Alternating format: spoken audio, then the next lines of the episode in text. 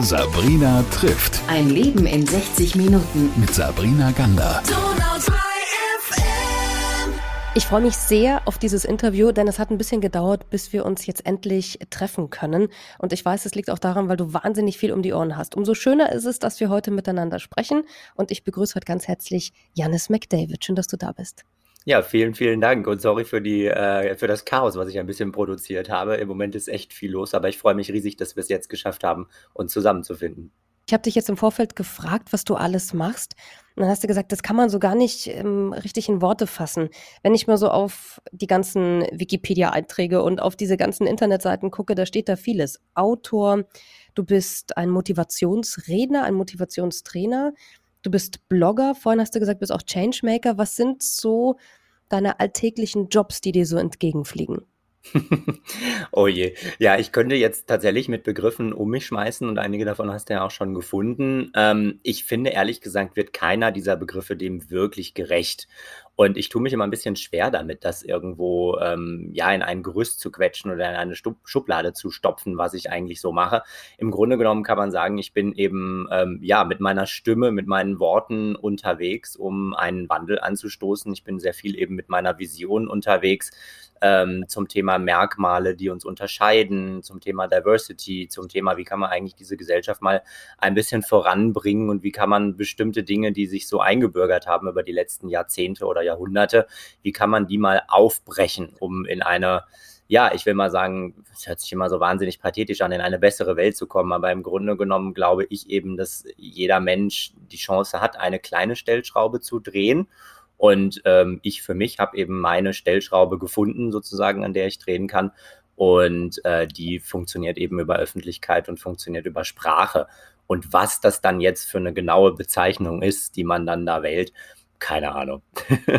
Es ist auch total egal, Janis, glaube ich, am Ende, sondern das Wichtige ist, dass man berührt und dass man Impulse weitergeben kann, ja. so wie du es gesagt hast. Jetzt gehen wir mal direkt auf die zwölf. Dann etwas, was augenscheinlich ist, was aber die Hörer jetzt nicht sehen können, ist, du hast keine Arme und keine Beine. Das mhm. ist etwas, was natürlich elementar ist, wenn man sich überlegt, was du für Bücher geschrieben hast und allein das letzte, das da rausgekommen ist, finde ich, ist sehr bezeichnend schon dafür. Alle anderen gibt es schon die Kunst, du selbst zu sein, heißt das. Mhm. Wie reagieren denn die Menschen, wenn du auf eine Bühne kommst? Vielleicht wissen ja nicht alle immer gleich, wer du bist, wie du aussiehst. Wie ist denn so die Reaktion? Ja, das ist ja total spannend und da sind wir jetzt eigentlich schon auch mitten im Thema. Ich will mal folgendermaßen antworten. Du hast jetzt ein körperliches Merkmal rausgenommen, nämlich, dass ich keine Arme und Beine habe. Jetzt hätte man ja auch sagen können, okay, Janis McDavid ähm, hat, weiß ich nicht, stahlblaue Augen oder blonde Locken oder jetzt gerade eine orangefarbene Basecap auf. All das sehen die äh, HörerInnen ja jetzt auch nicht an der Stelle, ne? Und spannend ist aber ja, und natürlich, ich mache dir da jetzt überhaupt keinen Vorwurf oder irgendwas, ich würde es ja genauso tun. Wir nehmen uns das offensichtlichste Merkmal raus. Das, was am offensichtlichsten, sage ich mal, jetzt äh, denjenigen oder diejenige von der Norm unterscheidet. Und damit sind wir direkt schon auch in meiner, in meiner Vision oder in dem, was ich sowohl mit dem Buch als auch mit meinen Vorträgen im Grunde genommen bezwecken möchte, dass wir diese Unterscheidung aufgrund von bestimmten Merkmalen dass wir die mal sein lassen, weil wir scheinen uns in dieser Gesellschaft auf bestimmte Merkmale, sag ich mal, eingeschossen zu haben. Ja, das sind äh, körperliche Merkmale, das sind Merkmale der Behinderungen, das sind äh, geschlechtliche Merkmale, sexuelle Orientierung, Aussehen, Hautfarbe, Herkunft und so weiter und so weiter. Ja, ne, you name it. Und da machen wir diesen Unterschied. Und da denken wir auch oftmals eben genau in diesen Unterscheidungen, ähm, obwohl man ja vielleicht an vielen Punkten sagen muss, tatsächlich, naja, jetzt sind die Unterscheidungen hier einfach mal irrelevant. Ja, es gibt kein Naturgesetz, warum Gebäude unbedingt Treppenstufen haben müssen. Es gibt kein Naturgesetz, dass Frauen schlechter bezahlt werden ähm, oder dass Menschen mit bestimmten Vornamen beispielsweise keine Chance haben oder geringere Chancen haben. Ja, und Worauf ich damit hinaus will, ist im Grunde genommen zu sagen, hey, eigentlich schwebt mir eine Welt vor, in der wir diese Merkmale nicht mehr so in den Vordergrund stellen, weil wir eben erkannt haben, hey, wenn wir alle einfach mal inklusiv denken würden, dann wäre das alles äh, deutlich weniger ein, ein Problem. Das heißt, wir machen diese Unterscheidung eigentlich im Grunde genommen aufgrund willkürlicher Merkmale. Wir könnten ja auch andere Merkmale, wir könnten ja auch die Augenfarbe beispielsweise wählen als ein Merkmal, nach dem wir unterscheiden. Und das finde ich immer so, so einen ganz spannenden Punkt, da auch eben dann mit Leuten so drüber zu diskutieren. Und das ist im Grunde genommen, da sind wir jetzt, wie gesagt, auch schon mittendrin im Thema. Und jetzt habe ich natürlich ein bisschen an deiner Frage vorbei geantwortet, äh, mit Absicht natürlich. Ähm, aber ich halt, erhalte tatsächlich sehr unterschiedliche Reaktionen auf ähm, sowohl mein Aussehen als auch ähm, ja, auf, auf das, was ich sozusagen so sage. Die ZuschauerInnen äh, bei meinen Vorträgen wissen nicht immer, ähm, was sie da erwartet. Ich trete häufig auch als äh, Überraschungsgast auf. Das macht mir immer eine ganz besondere Freude, weil ich da finde, da kann man unheimlich viel so aus dem Publikum und aus den Reaktionen daraus lesen. Das ist jetzt eine Zeit, wo wir ganz viel drüber reden müssen, auch wenn es manchmal vielleicht nervt, kann ich mir auch vorstellen bei dir. Ähm, aber es ist total wichtig, ja, ja, dass man Sachen auch mal anfasst, weil das wurde davor ja nicht gemacht, ja. Mhm. Und umso schöner finde ich es dann, dass man das eben einfach frei raus ansprechen kann. Es ist ja auch so, denke ich, dass wenn man über dich als Rucksacktourist spricht zum Beispiel, das ist ja etwas ganz Besonderes, diesen Begriff mag ich, dass man sich das auch vorstellen muss, wie das dann abläuft. Denn du reist, du lebst ganz normal, du hast äh, studiert. Ähm, ich habe mal nachgeschaut, äh, bei der Uni Witten-Herdecke hast ein Wirtschaftswissenschaftsstudium gemacht, warst in London unterwegs, lebst, glaube ich, in, in Berlin. Mhm. Ja, in Bochum und Berlin. Mhm. Muss man korrigierend dazu sagen, genau. Genau, der lebt in einer Altbauwohnung, wie geht der die Treppen hoch? Mhm. Ja? Mhm. Lebt der, wie schreibt der? Wie, du fährst einen Van, also du fährst einen Bus. wie macht der Mann das, wenn man weiß, manche andere Menschen können nicht wirklich gut Auto fahren, aber wie macht der Mann das? Also das ist mhm. natürlich etwas, was ja für dich auch als Motivationstrainer, glaube ich, ganz wichtig ist, solche Geschichten zu erzählen. Ja, klar. Du sprichst damit äh, genau das an, was, was mich auch tagtäglich tatsächlich ähm, begleitet und auch beschäftigt. Und das ist so ein bisschen im Grunde genommen diese paradoxe Situation zwischen, auf der einen Seite hat man eine Vision, wo ich gerne hinkommen möchte, nämlich, dass wir über diese Besonderheiten, über diese körperlichen oder äußeren Merkmale nicht mehr sprechen müssen. Und auf der anderen Seite gibt es aber einen Weg hin zu dieser Vision. Und auf dem Weg hin muss man viele Dinge ausprobieren und macht man viele Dinge, vieles auch, was auf den ersten Blick vielleicht ähm, ja ein bisschen nach dem Gegenteil aussieht. Ja, wenn man jetzt meine Vision ganz streng auslegen würde, ähm, müsste man ja eigentlich zu dem Ergebnis kommen, hey, gendergerechte Sprache und Quoten und so weiter und so fort ist alles Mist, weil es ja dann wiederum diese, ähm, diese Unterscheidung macht, nur jetzt eben in die andere Richtung. Ich glaube aber, und das ist das Paradoxon, mit dem wir leben müssen, ähm, dass wir in der Zwischenphase Projekte oder Aktionen haben, die nicht optimal sind. Ja, da sind wir uns, glaube ich, irgendwo einig, ähm, die aber trotzdem notwendig sind, um überhaupt diesen Zwischengang sozusagen zu machen. Und dazu gehören natürlich auch dass, äh, dass es natürlich Neugierde gibt, ähm, gerade wenn man irgendwie mir begegnet beispielsweise und sich so Fragen stellt, hey, wie geht denn das eigentlich mit Autofahren und Treppensteigen und so weiter und so fort. Und das ist auch gar nicht, äh, da bin ich auch ganz, ganz entspannt. Mich darf man äh, sozusagen auch alles da fragen. Ähm, und ähm, ich will mal so anfangen. Also genau, ich bin hier in Berlin, wie gesagt, in dieser Altbauwohnung. Ich kann äh, selber Treppen steigen. Das habe ich äh, damals schon recht früh äh, tatsächlich gelernt, weil ich damals schon als Kind mit meinen Eltern zusammen in einem Haus gewohnt habe, was überhaupt nicht barrierefrei war. Ich musste da immer eine Wendeltreppe hoch um in mein Zimmer zu kommen. Und da habe ich eben früh gelernt, ähm, möglichst selbstständig zu sein, möglichst auch wenig Hilfsmittel, sage ich jetzt mal, ähm, zu beanspruchen um einfach überhaupt mal zu gucken, okay, um, um einfach mal auszutesten, hey, wie viel ist denn möglich, wie viel kann ich denn selber, ohne dass mir sofort alles immer sozusagen abgenommen wird. Und dann kam ich aber später natürlich auch dann in, in Bereiche, wo man dann doch irgendwann sagen musste, so jetzt, jetzt geht's aber doch nicht auf die normale Art, weil Autos, äh, so wie man sie bisher gedacht hat, äh, du hast es angesprochen, ähm, müssen mit Armen und Beinen gefahren werden. Da gibt es überhaupt keinen Weg dran vorbei, wenn man zumindest auf dieser, auf diesem klassischen Weg bleibt. Ähm, und da musste man natürlich dann hingehen und gucken, okay, wie kann das jetzt funktionieren? Und ich fahre ein, ähm, ja, ich bin ein relativ großes Auto gefahren. Ich bin jetzt umgestiegen vor ein paar Monaten, muss ich gestehen, ähm, in ein etwas kleineres Auto. Äh, ich fühle mich, als würde ich einen Kleinwagen fahren. Ich glaube, für die meisten Leute, jetzt zuhören, ist es immer noch ein großes Auto. Für mich fühlt es sich an, als würde ich in einem Smart sitzen. Ähm, es ist immer noch ein Van, aber wie gesagt deutlich kleiner und ich fahre die ganze Geschichte mit einem Joystick. Äh, ist ein sogenannter Vier-Wege-Joystick. Ähm, vier Wege kann man sich im Prinzip vorstellen wie die vier Himmelsrichtungen, also vor, zurück, links, rechts.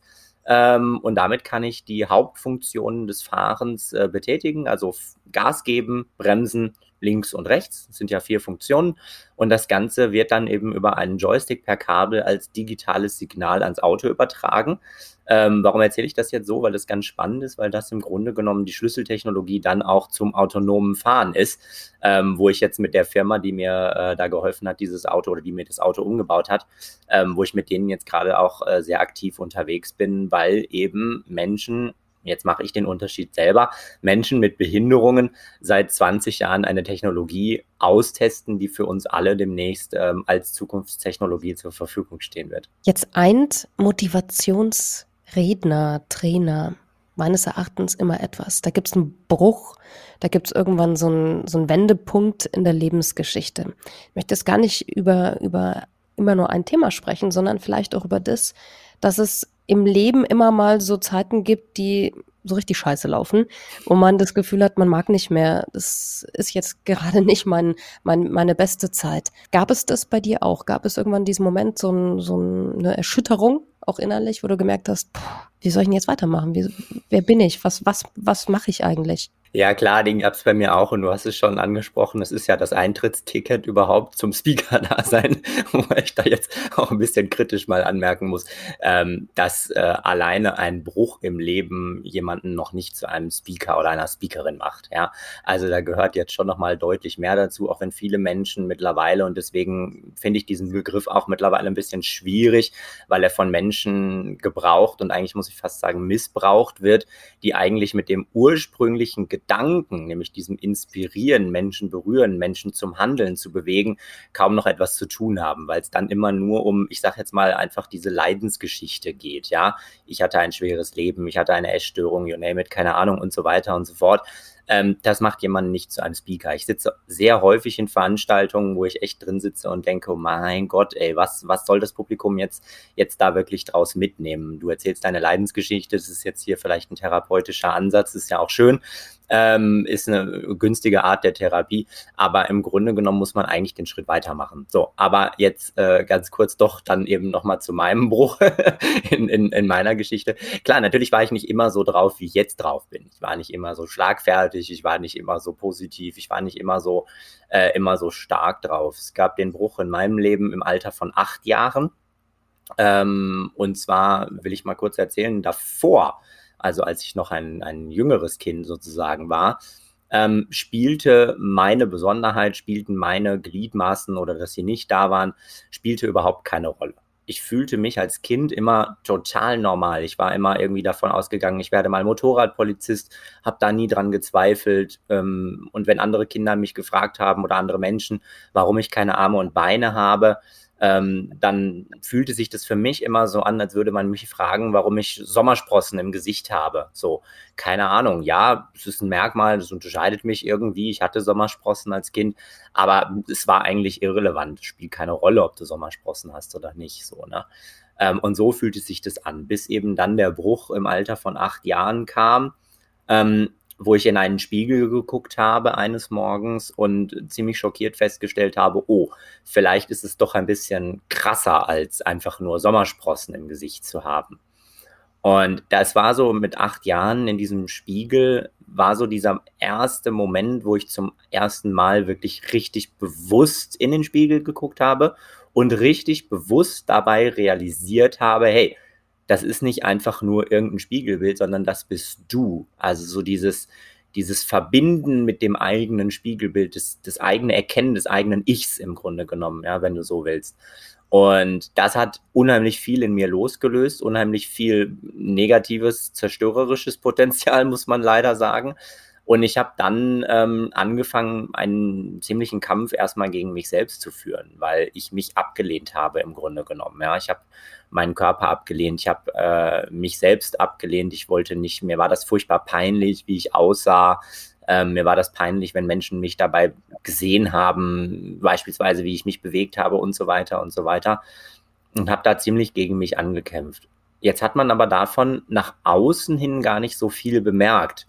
Nach außen hin war ich weiterhin eigentlich immer der selbstbewusste Typ, der sich auch gut mit Worten irgendwo äh, sozusagen auf dem Schulhof verteidigen konnte. Ähm, das war gar nicht so das Problem, aber das war im Grunde genommen eigentlich eine Fassade. Ja, das war eine Fassade, ähm, hinter der ich mich versteckt habe und die mich da irgendwo, irgendwo beschützt hat. Und diesen Kampf gegen mich selbst, den habe ich, ja, wie der Name schon sagt, mit mir selbst äh, gerungen.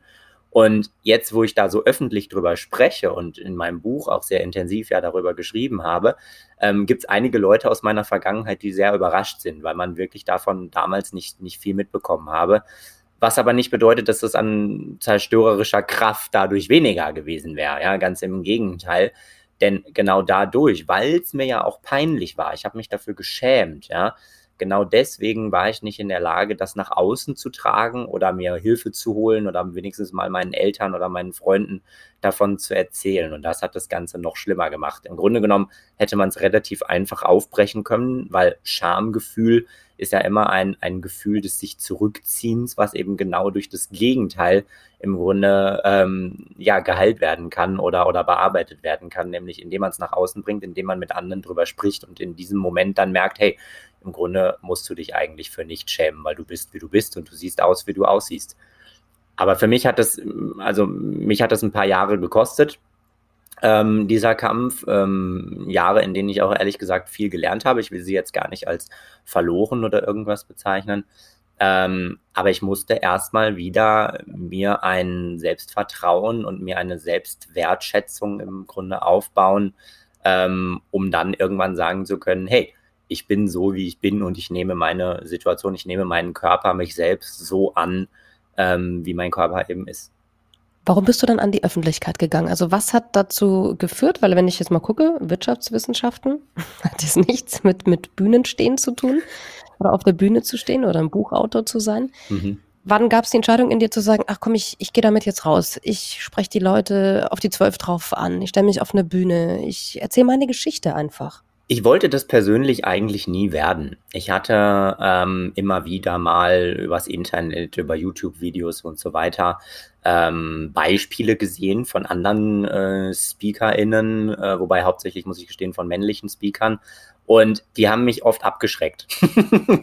Deswegen darf ich das jetzt mal dazu sagen, die, die Unterscheidung. Ähm, nein, wirklich. Also ich hatte da wirklich Beispiele, wo ich gedacht habe, um Gottes Willen, ja, ähm, im Leben nicht, dass, dass ich mal sowas werde. Und ich habe mich damals eben dann auch sehr bewusst ja für Wirtschaftswissenschaften entschieden als ähm, Studiengang, weil mich das irgendwie fasziniert hat. Ich wollte wissen, wie das große Rad der Wirtschaft, das große Rad der Welt funktioniert. Ich wollte Antworten haben, wie man äh, Menschen motivieren kann, ähm, für einen Unternehmenszweck zu arbeiten und wie das alles so zusammenhängt. Und da war ich, insofern muss ich ein bisschen korrigierend äh, eingreifen und sagen, so gar nichts hat es tatsächlich doch nicht damit zu tun. Ein bisschen was äh, kann ich, kann ich da durchaus doch auch an, an Parallelen sehen. Außerdem bin ich ja jetzt selbstständig und da hilft sowas dann auch immer ganz gut. Aber ich muss dazu sagen, ich habe das Studium ja gar nicht ähm, offiziell beendet. Hm, ich habe keinen Abschluss gemacht, ähm, weil ich nämlich dann durch zwei, drei Zufälle, die sich ergeben haben, am Ende doch da gelandet bin, äh, jetzt augenscheinlich, wo ich nie hin wollte. Der erste Zufall war, dass ich ähm, meinen mittlerweile sehr guten Freund, äh, damaligen Mentor Gerd Kirchhoff kennengelernt habe auf einer Veranstaltung. Und ich glaube, in der Musikbranche würde man sagen, er war derjenige, der mich für die Bühne entdeckt hat. Ja, er war derjenige, der, der da offenbar Potenzial gesehen hat und er war auch derjenige, der, der mich da ziemlich gepusht hat. Also im Grunde muss man sagen, ist er eigentlich verantwortlich dafür, für den ganzen Mist. Nein, ich meine das natürlich sehr wertschätzend und positiv. Ähm, aber das war so der erste Punkt, ähm, weil ich das, wie gesagt, nicht wollte und, und er da mich, mich sehr pushen musste. Der zweite Zufall war dann, ähm, dass mein Verlag auf mich zukam ähm, und äh, mir eigentlich angeboten hat, ein Buch zu schreiben. Ja, oder mich gefragt hat, ob ich mir das vorstellen könnte. Und meine Reaktion damals war noch, ähm, ja, können wir gerne drüber sprechen. Ich muss aber als erstes das Studium abschließen. Ja, also ich war, glaube ich, echt ein, ein, ein Musterstudent, äh, jedenfalls mal in den ersten zwei, drei Semestern ähm, und, und war echt davon überzeugt, hey, pflichtbewusst erstmal das eine fertig machen, bevor du das andere anfängst. Zum Glück hat man mich dann sehr äh, schnell doch auch davon überzeugt, dass ich nicht warten kann, bis das Studium fertig ist, sondern dass das sehr gut parallel funktioniert. Und es hat dann deutlich besser funktioniert, als ich mir jemals in den kühnsten Träumen vorgestellt hatte. Ähm, und zwar dann so gut, äh, die Selbstständigkeit und die Vorträge und die Anfragen, die dann kamen, haben dann so gut funktioniert, dass plötzlich für das Studium kein Platz mehr war. Und ich irgendwann dann, aber das kam erst Jahre später dann tatsächlich, ich irgendwann dann doch im Rückblick erkennen musste, okay, du bist jetzt irgendwie doch Speaker. Also jedenfalls stehst du auf der Bühne und hältst Vorträge. Wie ist denn das Echo auf dich? Also du hast ja gesagt, du hast so einen Traum, wie eine Gesellschaft sein könnte, deine eigene Art der Utopie. Mhm. Und wie ist so das Echo auf das, was du an Impulsen rausgibst? Und ich, ich meine jetzt eben, was kommen da für Geschichten, die dich selber dann wieder berühren? Weil mir geht's immer so, ich mache diese Interviews und denke mir immer danach, das war so eine schöne Begegnung und das macht was mit mir. Mhm. Also diese, diese Sendungen, ähm, die ich habe, diese Interviews mit diesen ganz besonderen Menschen, das macht was mit mir, weil es bereichert mich und es gibt mir auch immer Impulse. Mhm.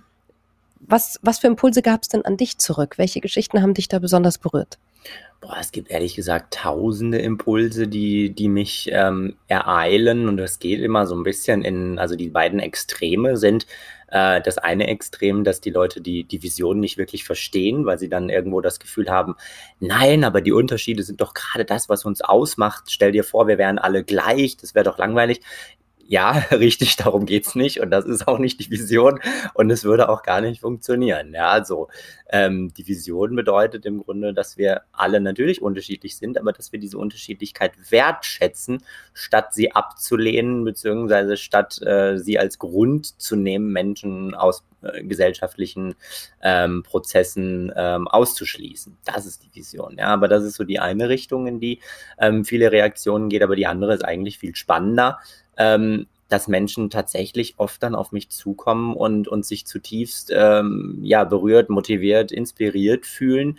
Ich höre die persönlichsten Lebensgeschichten von Menschen, wo man irgendwo, wo auch ich im, im ersten Augenblick mit meinen Vorurteilen und mit meinen ständigen äh, Bewertungen, die wovon ich ja auch nicht frei bin. Am Ende des Tages sind wir ja alle Menschen. Und das ist, finde ich, auch ein ganz, ganz wichtiger Punkt, den anzuerkennen, dass das so ist.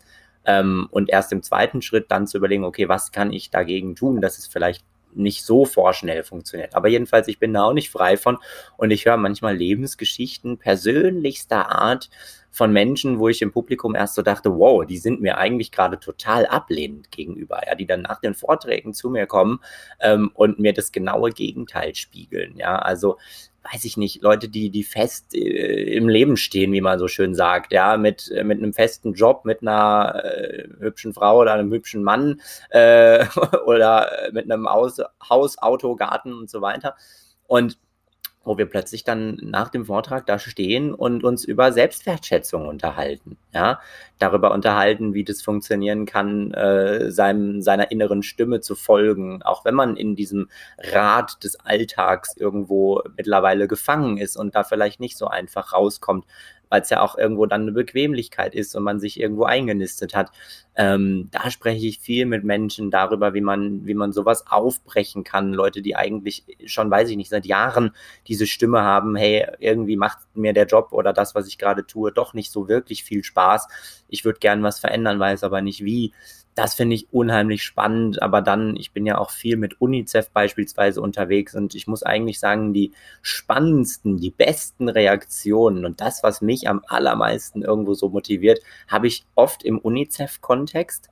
Ähm, da mache ich oft zwei verschiedene Sachen. Ähm, das eine ist, bei UNICEF arbeiten ja auch Menschen, da gibt es auch Führungskräfte, das heißt, es gibt auch Führungskräfte Weiterbildung, ähm, es gibt Mitarbeiter Weiterbildung etc. pp. Und da bin ich auch oft eben dran beteiligt. Und das finde ich so wahnsinnig spannend, weil du bei UNICEF echt mit Menschen zu tun hast, die dafür arbeiten, einem Ideal zu folgen, einer Vision zu folgen, aber die eben aktiv dieser Vision folgen. Ja, also aktiv als Aktivisten, so wie das Wort ursprünglich mal gedacht war und nicht als Rummeckerer, Rumjammerer und sonst irgendwas, sondern sie haben immer erkannt, ja, die Welt ist ungerecht, ja, wir müssen ganz viel tun, aber wie tun wir viel besser was? Nicht indem wir rummeckern, sondern indem wir das Rad in die Hand nehmen und anfangen loszugehen. Ähm, das ist immer eine so wahnsinnig spannende Stimmung, so wahnsinnig spannend mit diesen Menschen da zusammenzuarbeiten. Und ich lerne da Kinder, ich lerne Jugendliche auch in dieser Arbeit kennen. Und ich will eine Geschichte erzählen, ähm, ein, ein junges Mädchen in, jetzt muss ich überlegen, ich glaube es war in Bangladesch, da war ich ähm, äh, unterwegs in einem Jugendclub im, im, ich weiß gar nicht, was jetzt der politisch korrekte äh, Begriff ist, in einem Slum ähm, da von, von Dhaka. Äh, und das war so ein Jugendclub, ähm, der, der selbst organisiert war von den Jugendlichen, wo die sich eben einmal die Woche getroffen haben, um über bestimmte Themen zu diskutieren oder sich auszutauschen. Ja, da waren Themen dabei wie Demokratie, Rechtsstaatlichkeit, Umweltschutz, also wirklich spannende, spannende Themen. Und als ich damals auf Einladung von UNICEF in Bangladesch war, haben diese Jugendlichen davon Wind bekommen und haben dann gesagt, hey, den wollen wir auch, nicht nur ihr, ja. Ähm, der muss zu uns kommen, der soll hier mit uns mal diskutieren über, über diese Themen, über Diversity, über Motivation, über Mut. Naja, jedenfalls saß im Publikum ein junges Mädchen, die war vielleicht boah, zwölf Jahre oder so, muss die gewesen sein. Und die hat mir die ganze Zeit zugehört, so hat mir noch nie jemand zugehört. Never. Die war so aufmerksam. Ich glaube, die hat nicht ein einziges Wort, nicht eine einzige Bewegung verpasst, die ich da auf der Bühne gemacht habe. Ähm, obwohl jetzt eigentlich meine Vorträge oder dieser Vortrag gar nicht unbedingt für Zwölfjährige gedacht war, sondern dann eher für ältere Jugendliche war sie da wahnsinnig, das hat mich total fasziniert und ich bin dann zu ihr nach dem Vortrag, habe sie angesprochen, habe gesagt, hey, was, was, wer bist du, wie heißt du, was machst du hier, ja, warum hast du mir so aufmerksam zugehört? Und dann ist sie fast in Tränen ausgebrochen und hat mir ihre Geschichte erzählt. Und das war wirklich eine Geschichte, wo du echt so merkst, boah, ich weiß gar nicht, ob ich wirklich derjenige bin, der jetzt hier ähm, ihr was auf den Weg gegeben hat oder ob nicht eigentlich sie mir viel mehr selber mitgibt. Dann hat sie mir eben erzählt, dass sie nie daran gedacht hätte, dass sie überhaupt mal in die Schule gehen dürfte. Ja, dass sie das Recht hat, in die Schule zu gehen, dass sie Freunde haben kann und so weiter und so fort. Und da ich, war ich ganz irritiert und habe gefragt, ja, wie, was machst du den ganzen Tag? Ja, ich sitze zu Hause und warte darauf, dass die anderen Freundinnen von mir äh, von der Schule zurückkommen. Aber jetzt hätte sie eben den Entschluss gefasst, nach dem Vortrag oder während des Vortrages, dass sie sagt, also morgen direkt werde ich hier in die nächste Schule gehen und ich werde da sitzen und dem Unterricht folgen. Ähm, und das hat mich zutiefst ähm, bewegt und berührt. Und da habe ich auch später dann nochmal den Kontakt gesucht und habe von UNICEF da erfahren, hey, da ist unheimlich viel damals angestoßen worden. Und das sind immer so Momente, wo, wo du merkst, okay, also das ist eigentlich das, warum ich das mache. Ja. Das ist schön, oder? Also ich meine, das gibt einem ja dann nachhaltig äh, so eine Energie. Das finde ich immer ganz großartig. Ja. Vor allem, wenn du dann noch in Kontakt bist. Mhm. Abschließend, lieber Janis, weil wir könnten stundenlang reden, aber abschließend die Frage, du hast vorhin von dieser Vision von dir erzählt, dass wir die Unterschiede wertschätzen. Wie würdest du dir für dein Land, für unser Land, ähm, es, deine Vision gerne umgesetzt sehen?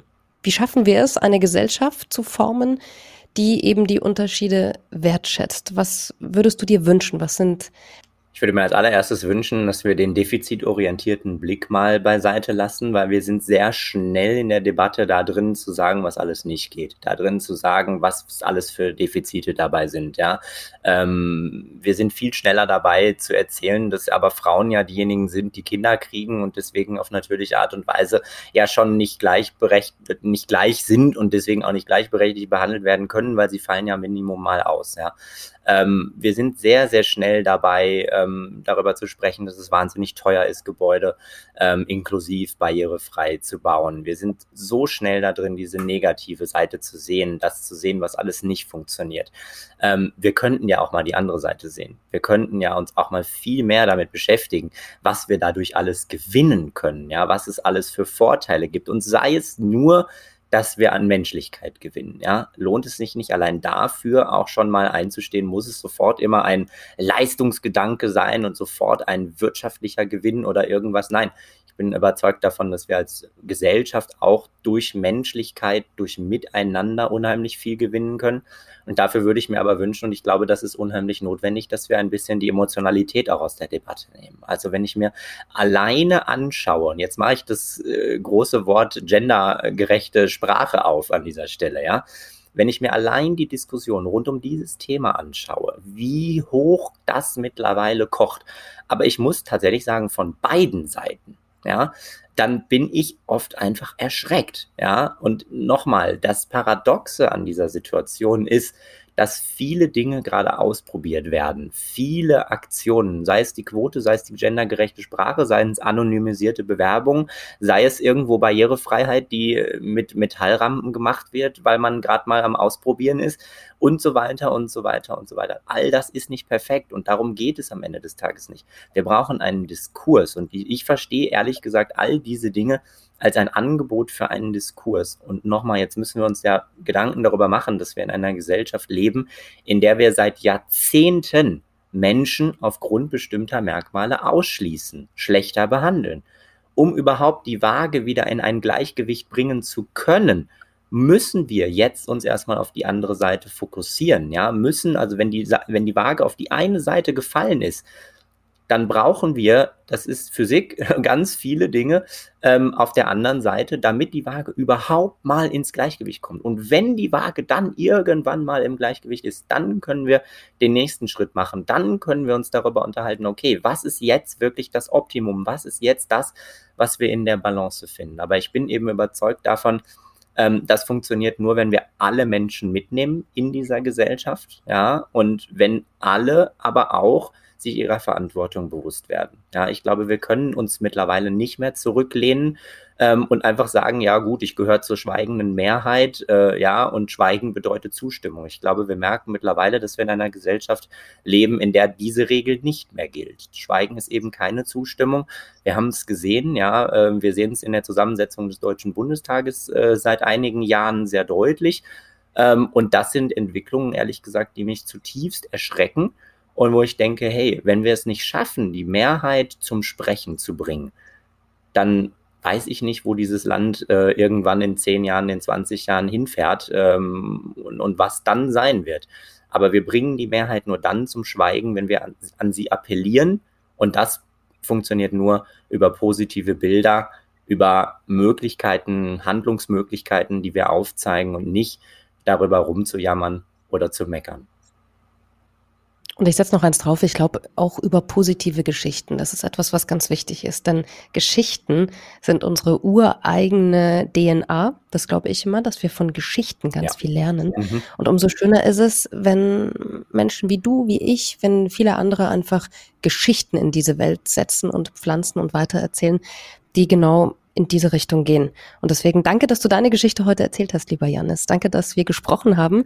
Und wer mehr von dir erfahren möchte, kann natürlich bei deinen Vorträgen mit dabei sein, deine Bücher lesen, auf deine Homepage gehen und dich einfach irgendwo erleben.